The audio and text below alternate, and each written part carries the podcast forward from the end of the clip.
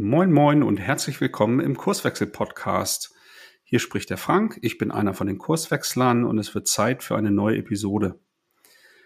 Heute hat mich der Arne, der andere Kurswechsler im Podcast, eingeladen, über das Thema bereichsübergreifende Zusammenarbeit zu sprechen. Und wir haben mal ein bisschen tiefer die Frage diskutiert, warum bereichsübergreifende Zusammenarbeit in Organisationen oftmals systematisch verhindert wird.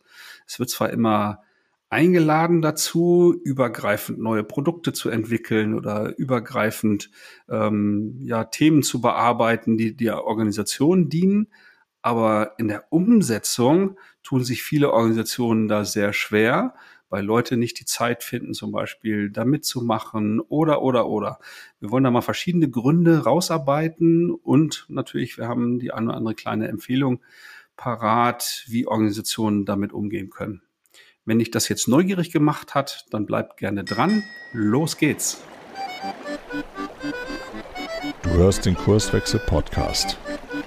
Wir machen Arbeit wertevoll, lautet unsere Vision. Im Podcast sprechen wir über lebendige Organisationen, den Weg dorthin und die Nutzung von modernen Arbeitsformen.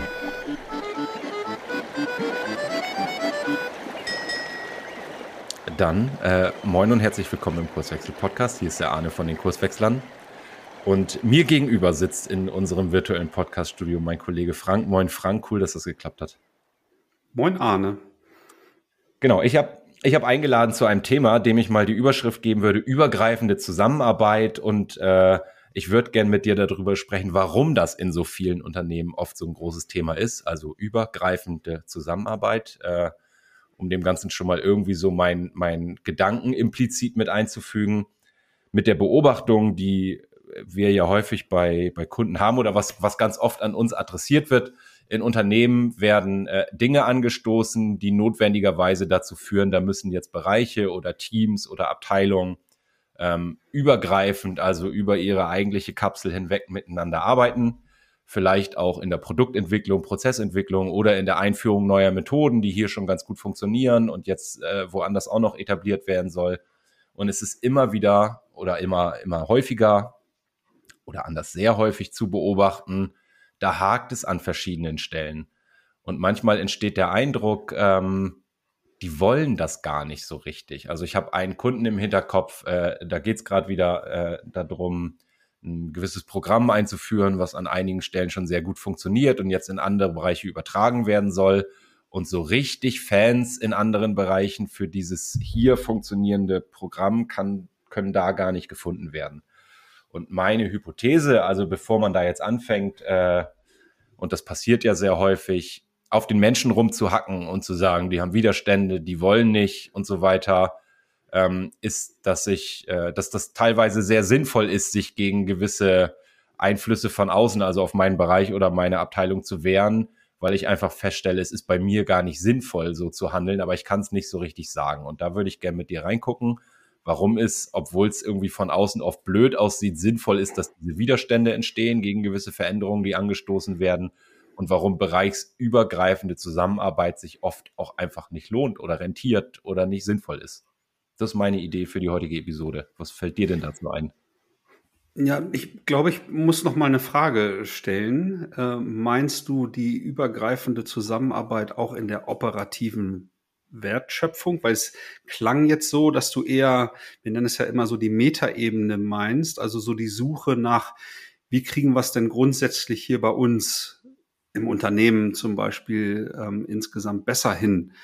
Oder wenn ich ein ganz neues Produkt vielleicht ähm, kreieren will oder so und ich brauche dann auch die unterschiedlichsten Kompetenzen aus verschiedenen Abteilungen, dann entsteht ja auch, ich nenne es dann auch wieder Metaebene, ähm, irgendwie eine Art von Zusammenarbeit, um da was Neues zu kreieren. Meinst du das eine mehr als das andere oder durchaus beide Facetten? Ne, beides, beides. Also äh, okay. genau, mir, mir fallen sofort einige Beispiele ein von, von Kundenunternehmen, mit denen ich gearbeitet habe. Du hast bestimmt auch unzählige wo es natürlich um sowas, wir, wir entwickeln was Neues geht, wir führen was ein, dafür brauchen wir unterschiedliche Kompetenzen. Aber es ist ja auch in, in so einer klassischen Unternehmung so, ab einer gewissen Größe bin ich auf Arbeitsteilung angewiesen. Das heißt, ich muss irgendwie schneiden und dann entstehen diese, diese Schnittstellen, wie man so schön sagt, und an diesen Schnittstellen knirscht es halt oft, ne? Weil die, die einen sagen, die anderen sind doof und die wiederum sagen, die sind doof und die wollen nicht und die verstehen uns nicht. Und da würde ich gerne mal drauf gucken, weil rational sind wir uns, wenn wir drüber sprechen, wahrscheinlich alle einig, dass äh, alle an einem Strang ziehen sollten, im Sinne des Gesamtunternehmens handeln und äh, naja, der Logik widerspricht halt die beobachtete Praxis häufig. Und da würde ich gerne mal drauf schauen. Ja, dann, also mich, mich zieht's im, im ersten Schritt zu dem aus meiner Sicht einfacheren Fall, also dass ich wirklich die Wertschöpfung aufgeteilt habe und in Arbeitsprozessen versuche, Wertschöpfung für, für den Markt zu erzeugen. Also verschiedene Abteilungen sind ja in denselben ähm, ja, Auftragsabwicklungsprozess oder was auch immer für Prozess irgendwie ähm, beteiligt, damit am Ende irgendwie eine Ware oder eine Dienstleistung beim Kunden irgendwie ankommt. Ne? Ich meine, äh, Rot und Blau, eher äh, komplexe Anteil, komplizierte äh, Anteile in der Wertschöpfung haben wir hier schon sehr, sehr häufig natürlich im, im Podcast gestresst. Ne? Das heißt, je dynamischer mein, mein Umfeld irgendwie geworden ist, umso schwieriger ist es natürlich, die Wertschöpfung halt in so stringenten, reproduzierbaren Prozessen irgendwie darzustellen und sich dann auch noch dran zu halten.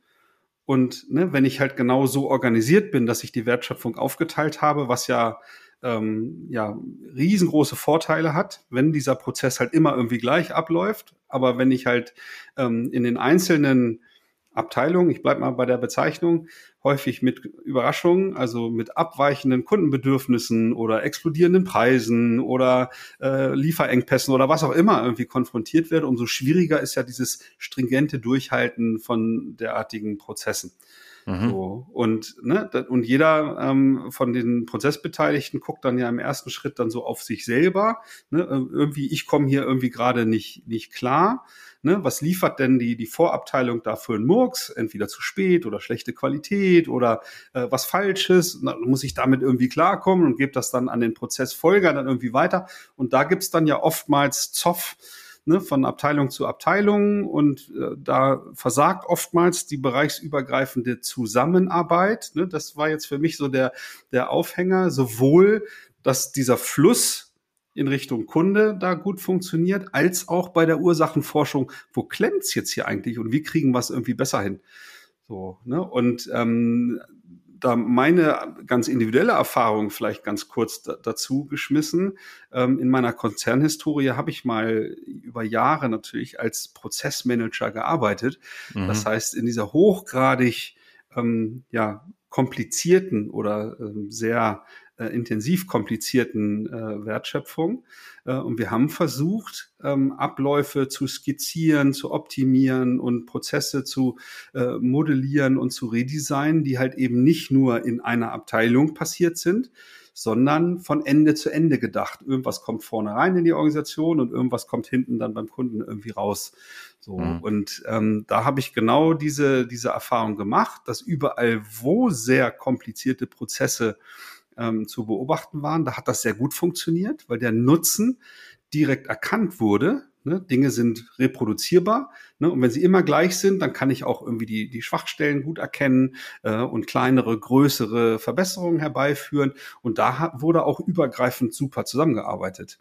Mhm. Aber je dynamischer, also je äh, komplexer eigentlich die, die Aufgabenstellung oder äh, die Wertschöpfung an der Stelle war, umso weniger wurde der Sinn erkannt sich einmal überhaupt so einem stringenten Ablauf unterzuordnen und noch viel weniger dann übergreifend zusammenzuarbeiten, um da irgendwie eine Verbesserung in Prozessen herbeizuführen. So, das, das ist für mich so diese, diese Prozesssicht und diese Unterscheidung, warum das da ähm, scheitert. So, ich, ich, ich weiß nicht, welche Erfahrungen du halt mit, äh, mit so stringenten Prozessen hast oder ob du schon auch eher dann so in dieser dynamischen, äh, komplexen roten Welt unterwegs warst in der Vergangenheit. Nö, beides. Also ja auch aus der, aus der Selbsterfahrung heraus, dass ich äh, in meinem ersten Leben, sage ich ja immer, äh, mal Bankkaufmann geworden bin, äh, also in einem sehr regulierten Business gearbeitet habe, wo es schon klare Prozesse gibt, die auch einzuhalten sind. Und äh, vielleicht, da fällt mir jetzt gerade, wo ich Bank sage, ein gutes Beispiel ein, um nochmal deutlich zu machen, worauf will ich eigentlich hinaus? Ähm, bei dem, was ich im Kopf habe, würde Alina jetzt zitieren, Organisation oder, oder, äh, wie heißt denn das Zitat von Sprenger? Das Organisationen sind organisierter Konflikt eigentlich. Also Menschen präferieren eher Harmonie, Konsens, alles ist irgendwie kohärent zueinander. Aber ich habe, also wenn wir bei Bank sind und ich sage Regulatorik, dann gibt es natürlich von außen den Anspruch an eine Bank und von Aufsichtsbehörden und so weiter, ihr müsst die Regularien einhalten. Gleichzeitig, um, um in diesem Beispiel zu bleiben, sehen sich Banken ja heute viel, viel stärker als vor, vor Jahren äh, einem Innovationszwang ausgesetzt. Also mit diesen ganzen Playern, die da jetzt auf den Markt kommen, teilweise gar keine Banken sind und denen das Geschäft irgendwie abbringen wollen, mitzuhalten. Äh, das heißt, auch die müssen mal mit Experimenten rausgehen und so weiter. Und das beißt sich zueinander. Also einerseits bin ich in diesem streng regulierten äh, Business unterwegs, wo alles sehr blau ablaufen muss und andererseits stelle ich fest, ich muss eigentlich aber auch Freiräume schaffen, mal nicht blau zu arbeiten in unserem Wording sozusagen. Und Organisation ist jetzt ja dieser, dieser Aushandlungsprozess, das gut miteinander zusammenzubringen. Und warum mir dieses Thema gerade so auf der Seele brennt, ist, ähm, weil in, in dem letzten Durchgang unserer Org-Coach-Ausbildung zum Beispiel war, war jemand von einer Bank dabei, der dann als Führungskraft sowas wie Vertreter dieser beiden äh, Einflüsse war. Also einerseits dafür verantwortlich war, sein Team mit seinem Team Innovationen hervorzubringen und andererseits als Führungskraft aber auch darauf zu achten, dass Regulatorik eingehalten wird. Und äh, wenn ich das jetzt weiter denke, dass dieser, dieser Konflikt, und das sind ja nur zwei Beispiele, also Markteinflüsse, Kundenanforderungen, die sehr divers sind und sich unterscheiden an verschiedene Abteilungen. Du hast es ja auch schon gesagt, dass sich das in so Konflikten äußert, die dann äh, stellvertretend durch Personen natürlich dargestellt werden.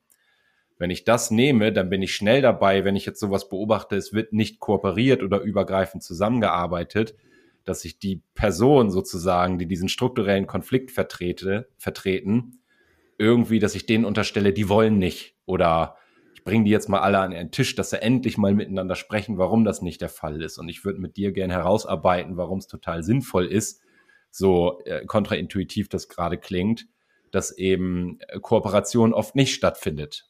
Und diese Gründe für mit unserer Kurswechselbrille herausarbeiten. Und du hast ja schon einen genannt, Abteilungsstrukturen.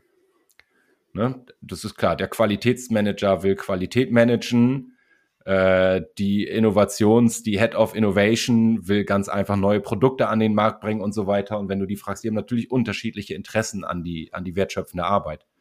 Und das würde ich gerne mal so ein bisschen rausarbeiten. Was sind das so für strukturelle Elemente in Organisationen, die Kooperation systematisch verhindern am Ende sogar?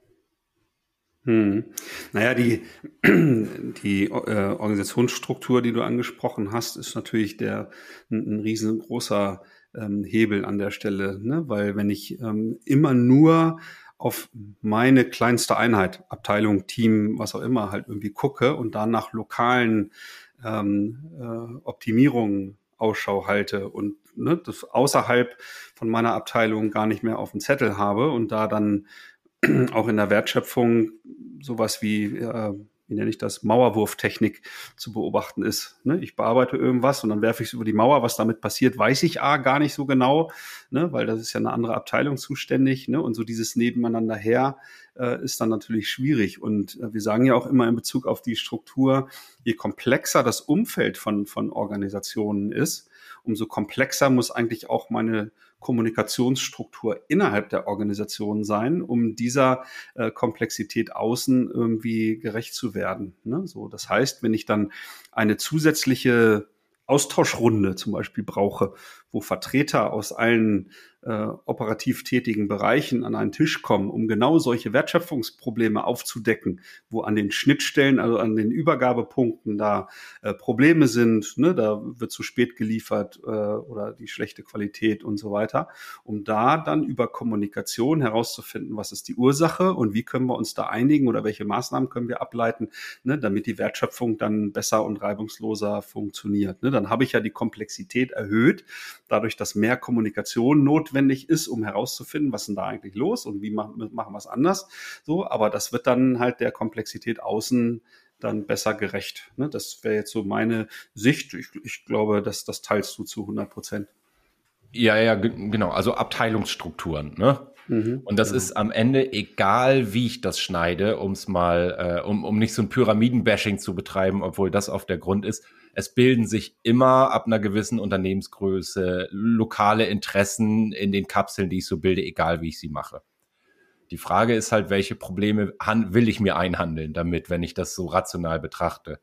Und die Probleme, die viele Unternehmen ja gerade erleben, ist ähm, die Wertschöpfung, also die Probleme, die wir zu lösen haben, um im Markt zu bestehen, sind äh, in einer großen Zahl, also viel, viel mehr als noch vor 10, 15, 20 Jahren, komplex geworden und brauchen jetzt viel mehr ein gutes Zusammenspiel, also eine Harmonie dieser verschiedenen Abteilungen miteinander, ähm, sodass das oft krankt an der Stelle, dass diese Abteilungslogik störend ist.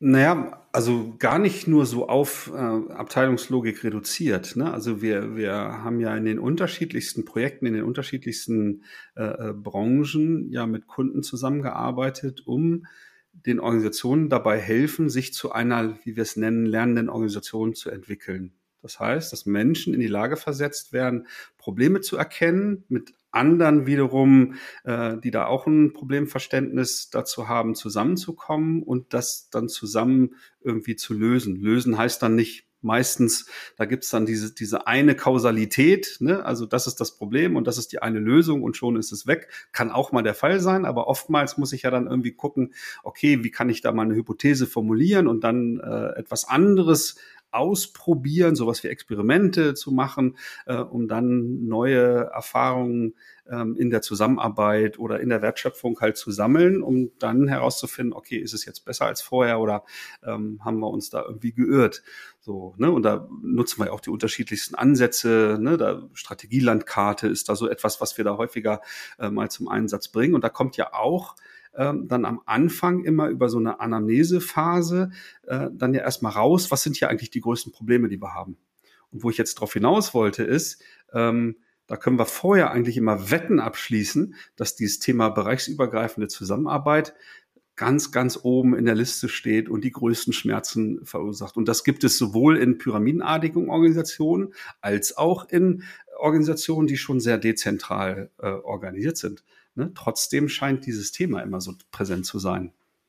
Ja, und äh, jetzt will ich noch mal was dazulegen. Es wird ja auch verstärkt. Also wenn es nur das wäre, könnte ich sagen, ähm, dann darf ich den Menschen ja, und ich will ja so ein bisschen dahin gerade, äh, den Menschen mal rauszunehmen aus der Schuld dafür sozusagen. Ne? Und jetzt dazu zu verführen, jetzt setzt euch mal an einen Tisch und besprecht das mal ordentlich und committet euch mal auf Ziele und setzt das dann diszipliniert um. Was ja häufig dazu kommt, sind so Zielsysteme.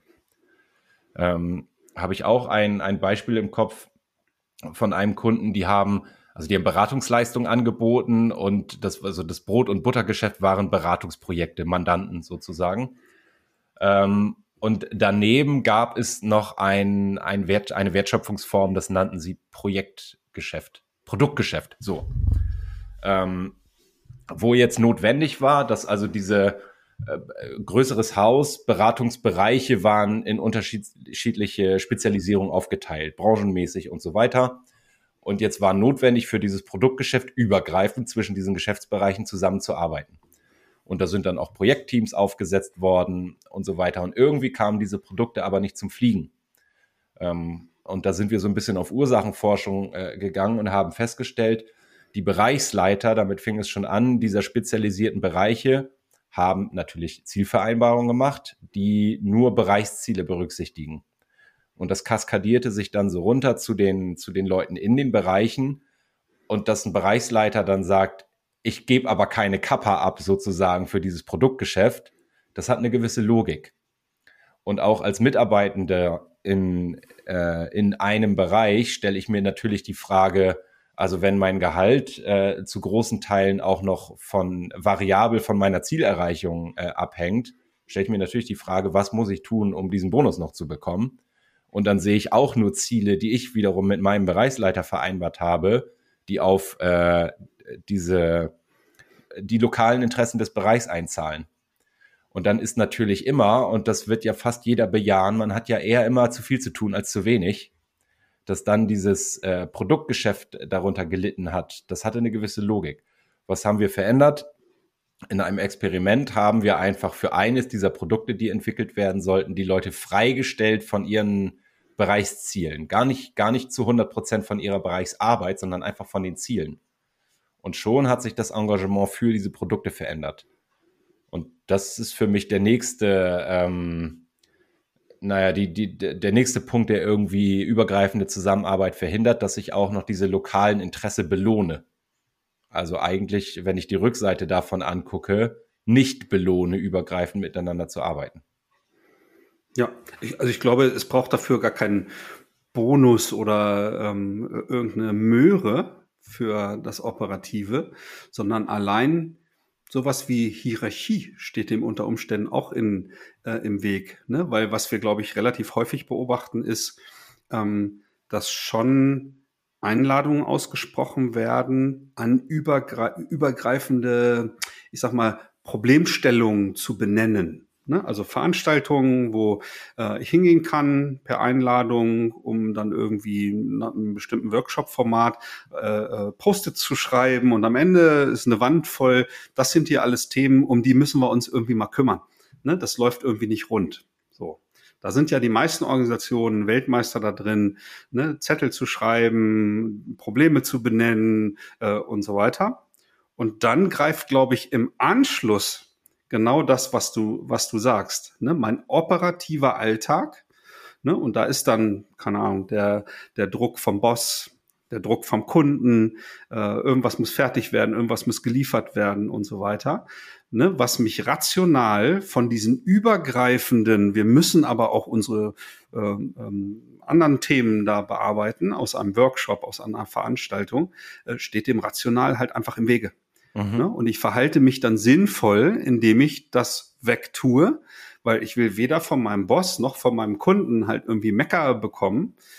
Ne, da kann fehlender Bonus, ja, kann das noch toppen oder so oder eine Verzielung. Ne, aber allein, ne, dass es ein unangenehmes Gefühl macht, wenn ich vielleicht irgendetwas im Alltag vernachlässigen muss, um halt übergreifend an neuen Dingen zu arbeiten, um Verbesserungen herbeizuführen. Ne? Und da äh, gilt es darum, ne, natürlich die Rahmenbedingungen zu verändern. Da kann sowas wie Schutzraum eine Rolle spielen, Freistellen äh, auf Zeit oder oder oder. Ne, dass ich sozusagen von diesem schlechten Gefühl befreit werde durch eine andere Art ähm, der, der Arbeitsbedingungen, äh, so dass ich halt mit gutem Gewissen Zeit in diese anderen Themen investieren kann. Ne, das, das klingt jetzt immer so banal, ist natürlich in der Praxis äh, total anspruchsvoll, äh, ne, weil die, die Aufträge wollen bearbeitet werden, die Projekte müssen ins Ziel führen und so weiter. Ne, und die Kapazitäten sind ja immer zu wenig. Das heißt, ich muss als Unternehmer, der vielleicht oder Geschäftsführer, Vorstand, was auch immer, der ja auch vielleicht dann die Verantwortung hat, solche Schutzräume zu erzeugen, ne, damit solche übergreifenden Themen auch mit ausreichend Kapazität dann bearbeitet werden können, ne, muss ich ganz bewusst in Kauf nehmen, dass ich irgendwo äh, Projekte vielleicht nicht alle fertig kriegen kann, ne, dass ich klar, klarer priorisieren muss, ne, wo schneiden wir unsere Themen ab ne, und das am niedrigsten priorisierte, das ruht dann erstmal dafür, dass wir vielleicht an solchen äh, Themen dann übergreifend zusammenarbeiten und da Fortschritte machen, um, um umsetzen. Ne? Also Stop Starting, Start Finishing könnte man jetzt so in Anlehnung an Kanban äh, halt irgendwie sagen.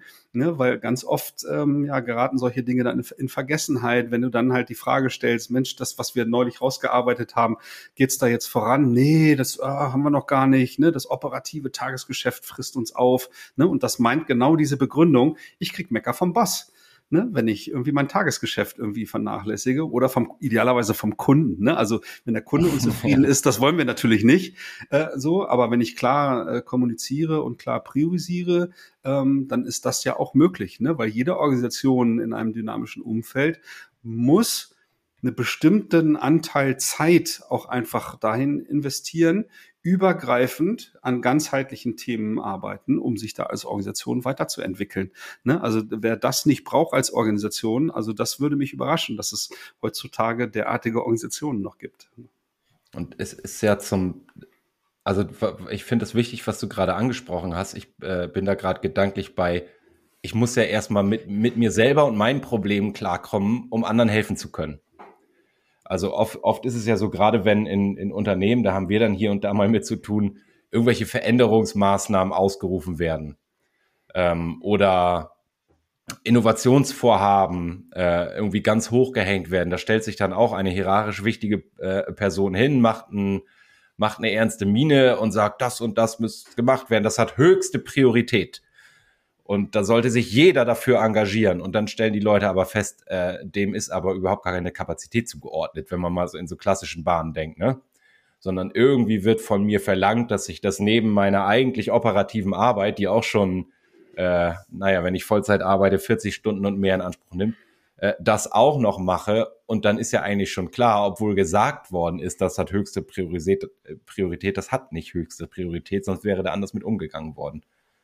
Also ich nehme an, ja. wenn, wenn, wenn das das Wichtigste wäre oder wenn das ein Scheitern dieses Projekts, was da jetzt gerade ausgestellt worden ist, die Existenz des Unternehmens gefährden würde, dann würde man auch anders damit umgehen, dieses Projekt irgendwie voranzutreiben.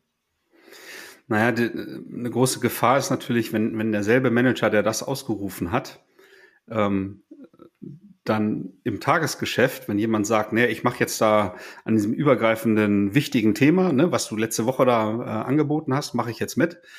Das hat jetzt eine Konsequenz, äh, irgendwas wird nicht rechtzeitig fertig. Ne? Derselbe Manager, wenn der dann sagt, nee, nee, das geht natürlich nicht.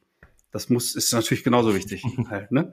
Das ist natürlich eine riesengroße äh, Gefahr. Ne? Aber ich, ich glaube schon, ähm, dass Organisationen das hinbekommen können. Und jetzt sage ich, glaube ich, was ganz, ganz Böses. Ähm, ich bin felsenfest davon überzeugt, dass bei 80 Prozent der Arbeitnehmer ähm, so viel Blind- und Fehlleistung und Langeweile im Alltag ist und viele nur so tun, als wären sie so brutal überlastet und, und so weiter. Ich weiß, das klingt jetzt so mega böse, aber ich bin so sicher, da sind 20, 30 Prozent bei ganz vielen Arbeitnehmern, die verdödelt werden und so weiter. Und wenn ich es schaffe, ne, und jetzt versuche ich das wieder ins Positive zu drehen, bevor ich gleich gesteinigt werde.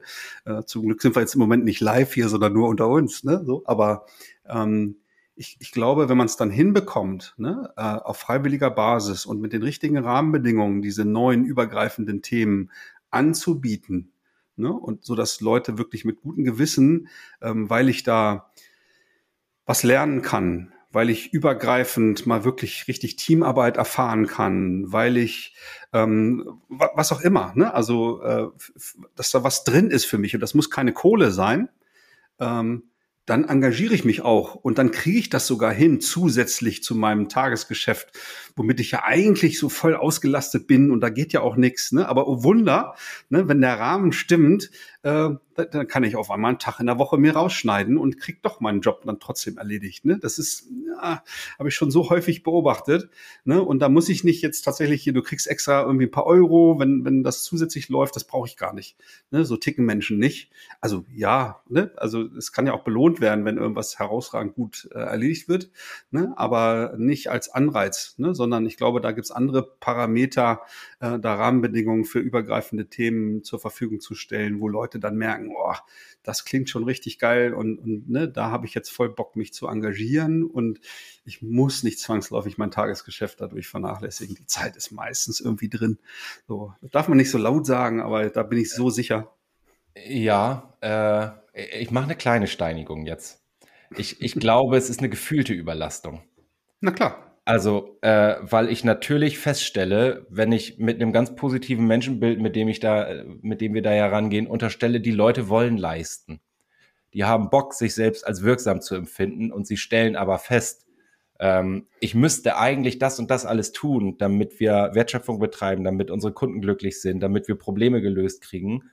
Und ich werde hier konfrontiert äh, mit diesen äh, strukturell eingezogenen Grenzen der Silos mit all den Managementinstrumenten, die da dranhängen und dieses, diese lokalen Interessen vertreten. Also das ist ja auch, wo du sagst, die, die schreiben ganz viele Zettel.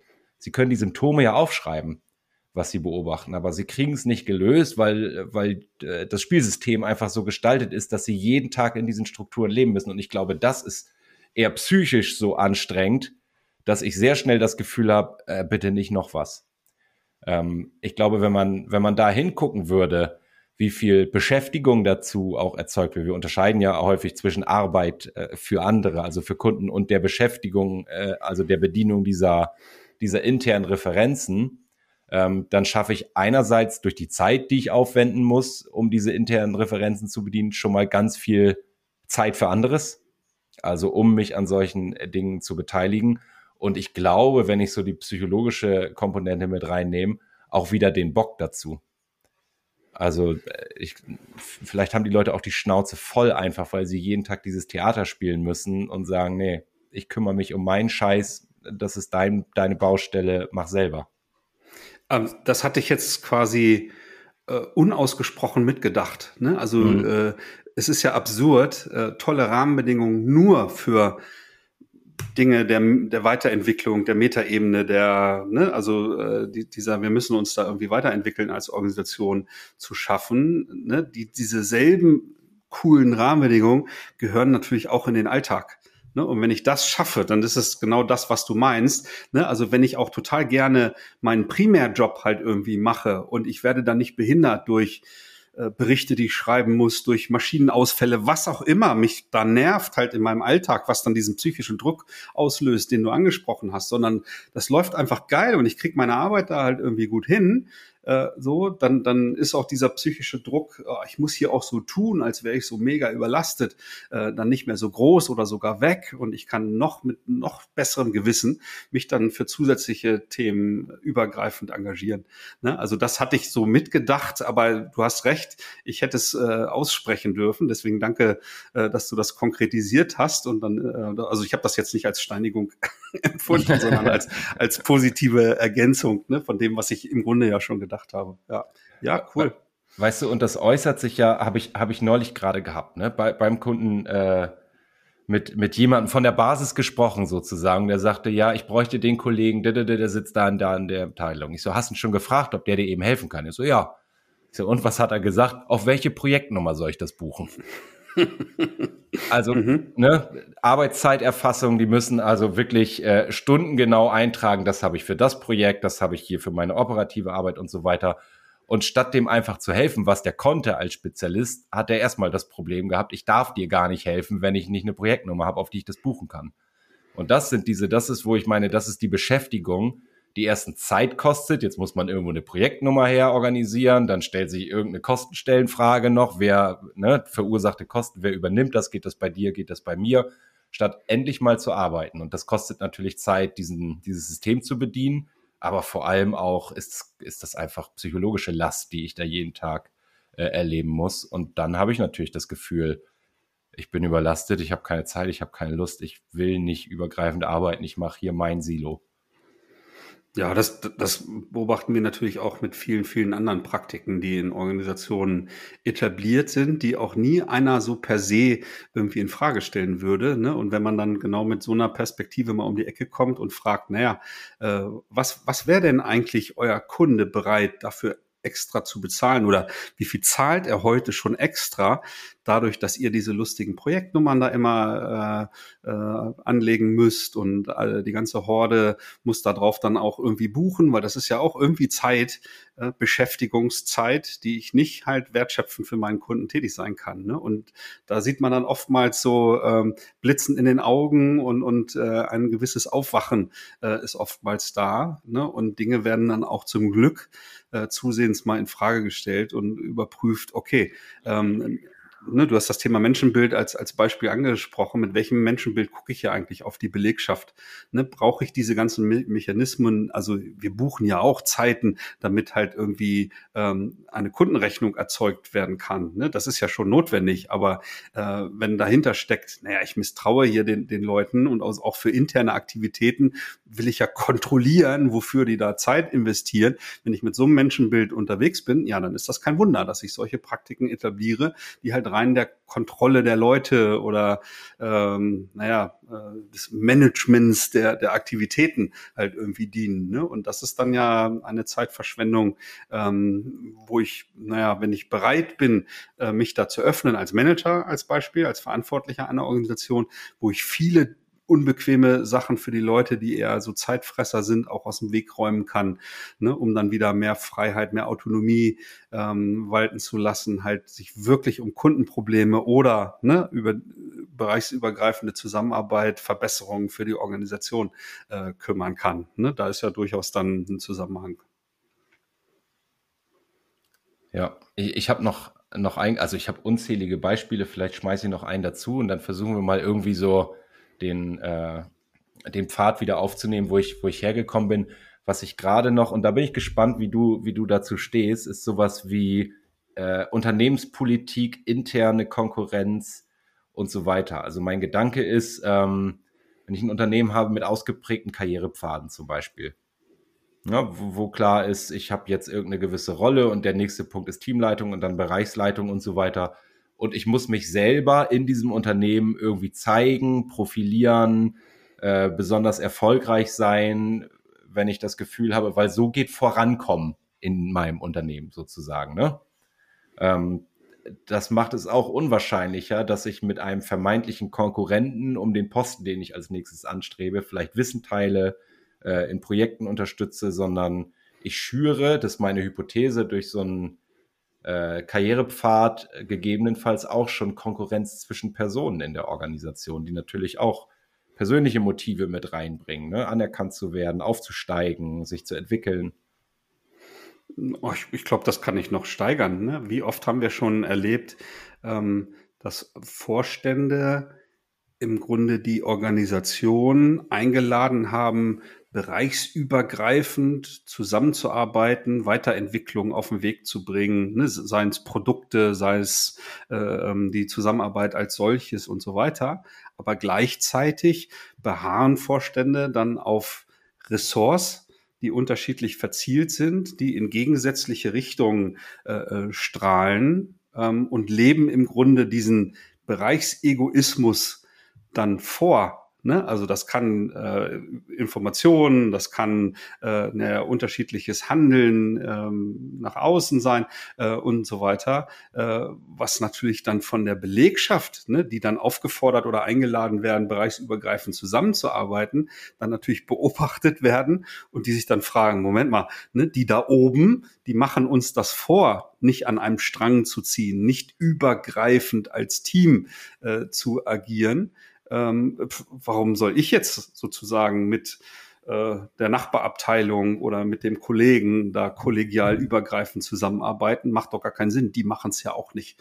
Ne? Also das beobachten wir schon auch ab und zu. Ja, da triggerst du was bei mir. Also wir, wir sprechen ja über die, so die mehreren Strukturen, die in einer Organisation herrschen. Ne? Habe ich, hab ich auch erlebt. Da ist so ein äh, wirklich cooles äh, System entwickelt worden, wie jetzt Strategiearbeit funktionieren soll, mit genau dieser äh, Einladung, äh, in dem Fall auch der Vorstände, ich glaube vier waren es oder fünf, äh, in, in dem Gremium, macht, was richtig ist, übergreifend und so weiter, alle zusammen. Die, und auch da ist dann äh, einer der Vorstände oder alle, glaube ich, immer mal wieder direkt zu Leuten hingegangen danach und haben gesagt, aber hier, mein Projekt, ne? Das, das muss jetzt vor, das hat jetzt auch oberste Priorität. Und natürlich, wenn es der Vorstand sagt, ja, dann lasse ich alles stehen und liegen im Zweifel und mach das jetzt. So wie man sich da selbst irgendwie auch korrumpiert da in seinen äh, ja, Vorgehensweisen, also indem man diese Widersprüchlichkeit noch immer wieder aufs Neue erzeugt. Naja, und dieser, dieser internen Referenz dann folgt. Ne? Da kann der, mein Kunde in meinem eigentlich Primärprojekt kann noch so wertvoll fürs Unternehmen sein, wenn der Vorstand sagt, hier aber ne, das andere Thema jetzt mal, äh, ne, dann lasse ich alles stehen und liegen und lasse meinen Kunden da am, am langen Arm verhungern. Und dann mache ich das, was mein Vorstand dann sagt. Ne? Schon, ja, ja. Okay, ich versuche es mal spitz zu machen. Ne? Wo, wo bin ich hergekommen von der Frage, warum ist so häufig zu beobachten, dass äh, bereichsübergreifende Zusammenarbeit oder abteilungsübergreifende Zusammenarbeit eigentlich immer ein Thema ist äh, und immer eins, was moniert wird, wo gesagt wird, das läuft nicht so richtig. Äh, und meine Beobachtung, ich glaube, das habe ich gemacht ganz am Anfang, die ich dazugelegt habe, es wird häufig versucht, ähm, über mit den Menschen sowas wie ein Commitment äh, zu erzeugen und ein Einverständnis darüber, ja, jetzt wollen wir aber mal wirklich übergreifend arbeiten. Und äh, naja, es setzt sich dann ja immer sofort, das zu beobachten ist, das passiert nicht. Ne, ich glaube, da haben wir einiges äh, herausgearbeitet. Kriegst du gerade sowas wie, wie ein Fazit hin oder wenn unsere HörerInnen jetzt noch was, was nehme ich mit jetzt aus dem Gesabbel, was wir beide gerade fabriziert haben? Naja, dass, dass die Ursache für dieses ähm, beobachtete Verhalten halt nicht darin begründet ist, dass der Mensch nicht mit den anderen Menschen da spielen will, also zusammenarbeiten will, sondern dass ich durch die Umstände, also die Rahmenbedingungen, in denen ich irgendwie agiere, förmlich gezwungen bin, mich rational anders zu verhalten. Ne? Das ist jetzt nicht keine ganz neue Erkenntnis, auch nicht hier im Podcast, aber ich finde ganz besonders bei diesem bereichsübergreifenden Zusammenarbeitsthema, ähm, da wird es nochmal wieder so deutlich, ne? dass entweder diese äh, lokalen Begebenheiten meiner ja, Abteilung, in der ich halt äh, ja die meiste Zeit da irgendwie agiere oder ne, die anderen Beispiele, die wir aufgezählt haben, äh, also das System äh, mich halt irgendwie dahin bringt, dass, dass ich diese übergreifende Zusammenarbeit halt vernachlässige oder mich da nicht so einbringe, wie das Thema es eigentlich verdient hat. Ne? Also das wäre so mein,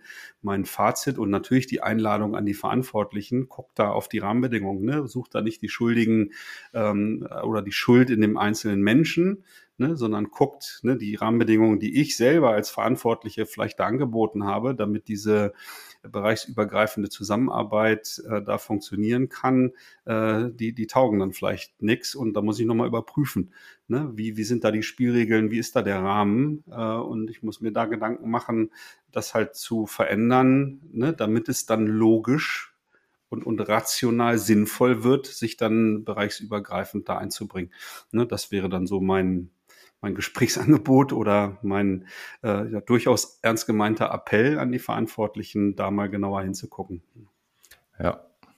Ja, für mich auch. Die, die meisten Menschen sind ziemlich klug und verhalten sich auch in Organisationen so. Und wenn ich das mal so immer mir wieder hinter die Löffel schreibe und hervorhole und überlege, warum ist das gerade klug, was wir hier beobachten und was erstmal nicht klug aussieht, dann komme ich vielleicht auf Lösungen, die nicht auf den ersten Blick sichtbar sind, aber dann wirklich nachhaltig Verbesserungen versprechen. Passt, oder? Ja, vielen Dank. Das, äh, das hat Spaß gemacht, äh, dich damit reinzuholen in, in meine Gedanken. Also danke, dass du Zeit hattest und bis demnächst. Sehr gerne. Bis bald. Ciao, ciao. Schön, dass du wieder reingehört hast. Mehr Infos zu uns und diesem Podcast findest du unter www.kurswechsel.jetzt.